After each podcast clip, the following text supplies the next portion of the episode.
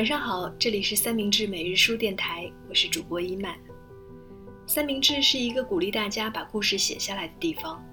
每日书是我们在二零一六年发起的三十天陪伴式写作活动。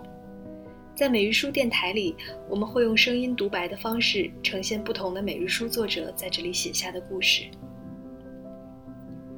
今天想要和大家分享的每日书作者是大姚。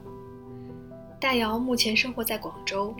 三年前开始加入每日书，那时他在广州的一家媒体做编辑。也正是在那一年的年底，大姚拿到了抑郁症的诊断书。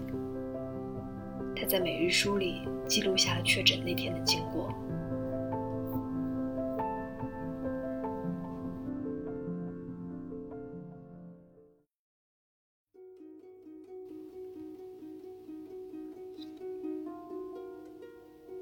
二零一七年十一月二十日下午，我拿到了我的诊断书。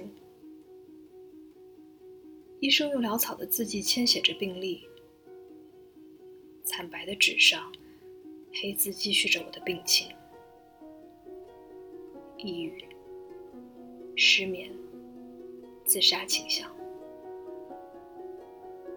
早已过了下班的时间，诊室外的天一点点暗了下来。他却坚持要与我的家人通电话，告知他们我的情况。三七幺诊室在三楼走廊的最深处，在最靠近角落的位置。要抵达那里，需要走过一排排的内科诊室，有肝病的，有痛风的，成簇的病人，焦灼的脸庞刺入眼瞳。站在三七幺诊室门口，几乎耗尽我的全部力气。诊室门上飘着一张白纸，今日诊号已全部发放完毕。门口站着的、坐着的，有老有少，抬头看电子屏的目光是一样的。我手里存着一张预约纸条。偷偷低头看一眼，流水号二四五三，排在第十四位。我又把纸条塞回包里，想做贼。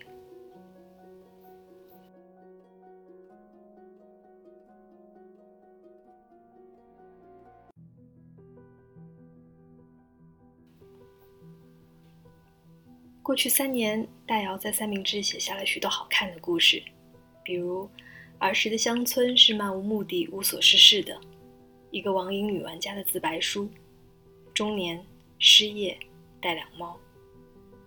他写自己儿时在乡村度过暑假的往事，写自己曾经是如何成为一名沉迷游戏的网瘾玩家，如何经历人生中的第一次离职。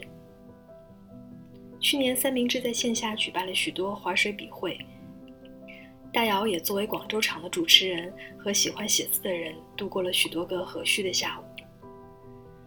这两个月，大姚在每日书里做班主任，每天用无数个感叹号画师催更，同时也在记录着自己的病隙杂记。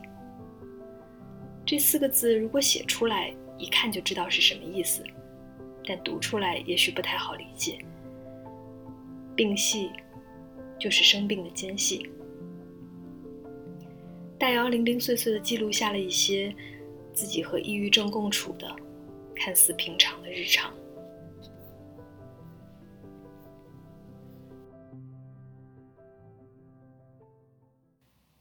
二零二零年五月一日，这个春天过得浑浑噩噩的。等我反应过来的时候。夏天都已经如期而至了。二零二零年的春天，整个的笼罩在疫情里，显得苍白、乏味、缺乏干劲。可能因为极少出门的缘故，时间的流转变得不易察觉。每个周五，我都要去医院做针灸，躺在病床上，针扎在头顶、肚子上。总让我觉得自己像一块不能动弹的死物。躺在惨白的灯光下做没有意义的挣扎。每周医生都要询问我状态如何，我时常也只回他三个字：还可以。因为我也说不出有什么确切的感受，而这些感受又和几个月前有什么不同。唯一有好转的是，我终于在应该睡觉的时间安安稳稳地躺在床上，入睡和起床变得不是那么困难了，噩梦的次数也变少了。我和朋友聊天，有时候会说起这些光怪陆离的梦，他们总觉得。梦是该醒后就被蜘蛛脑后的荒唐产物，不必挂心。而我，不仅没有轻易忘记这些梦境，反倒还变本加厉地去回忆他们，去分析他们，去思考他们是怎么产生的。这属实是在自寻烦恼。但不可否认的是，梦境确实是我内心的黑洞，深不见底。像蛰伏在深渊里的巨兽。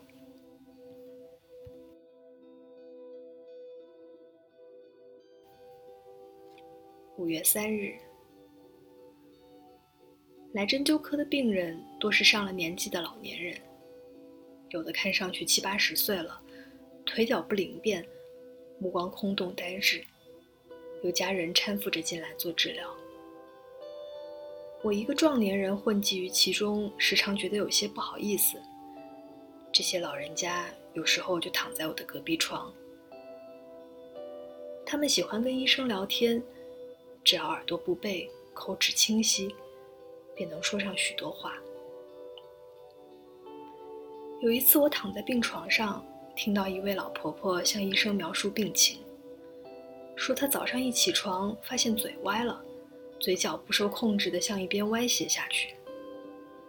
我一边躺在床上，一边想：这该是怎么样的一种境况呢？当你人到暮年，被迫开始接受身体机能逐渐衰退、器官逐渐坏死的现实，容颜的衰老甚至也不构成什么威胁了。难的是，你的身体似乎不在你的控制范围内了。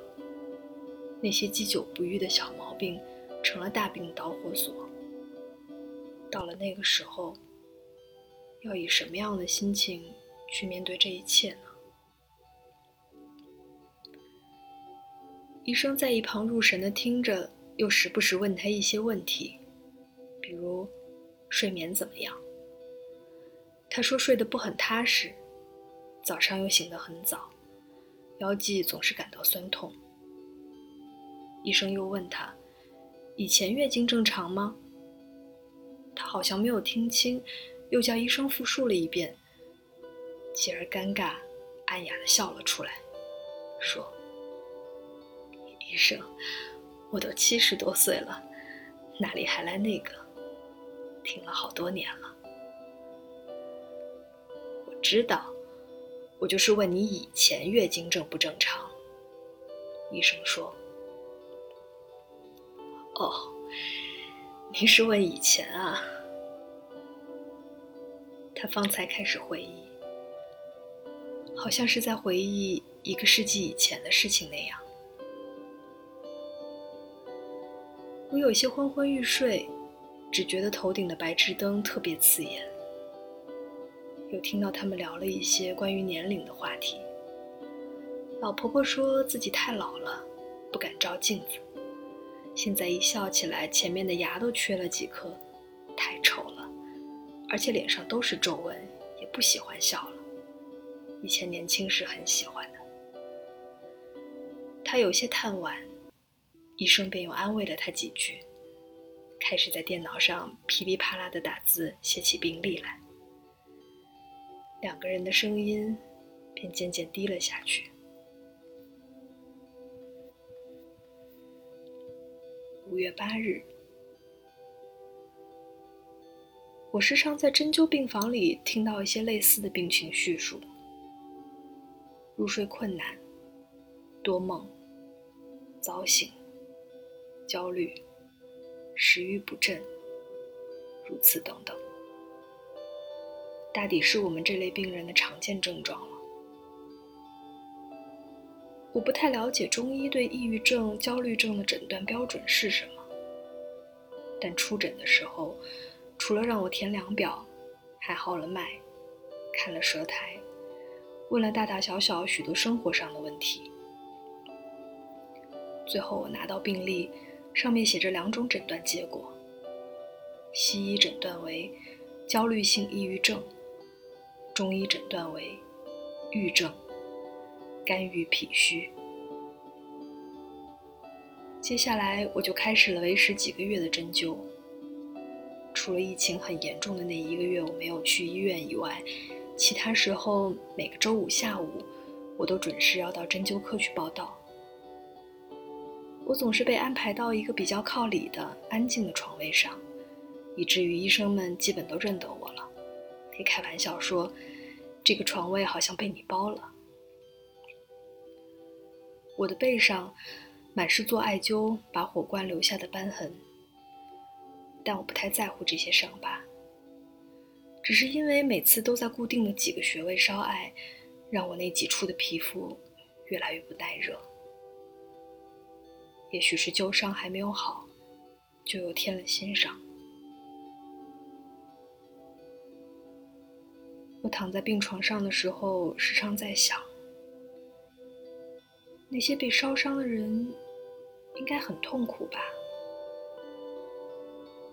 因为我只被烧了米粒那么大小的地方，就已经感到很疼痛了。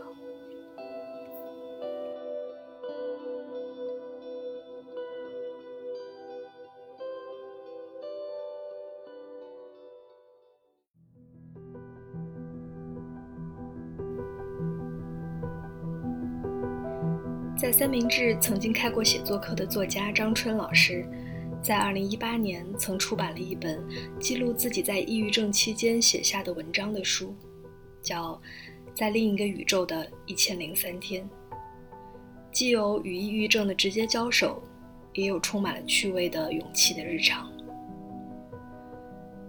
抑郁症、焦虑症，这些名词在当下离我们并不遥远。每个人也都一定曾经经历或正在经历一些艰难的时刻，像走进看不见光的暗夜，不知道什么时候天光才会照下来。在很多这样的时候，我们要和那些也许自己并不想面对的，让自己觉得自己很糟糕的情绪共处。而写作，是我们可以给自己在这样艰难时刻的暗夜里点起的一支灯。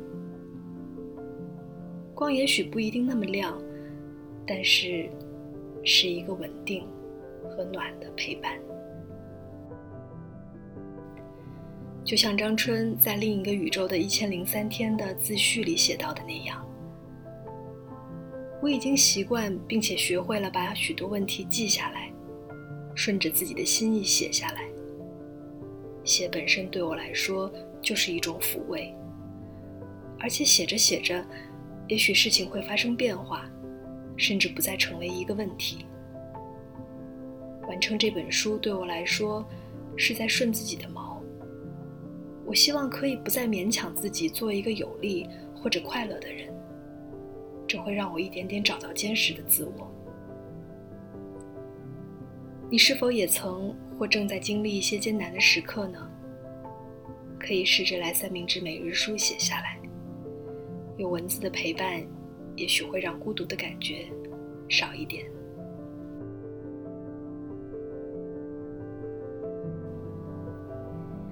今天的每日书电台就到这里了，谢谢大家的收听，我们下期再见。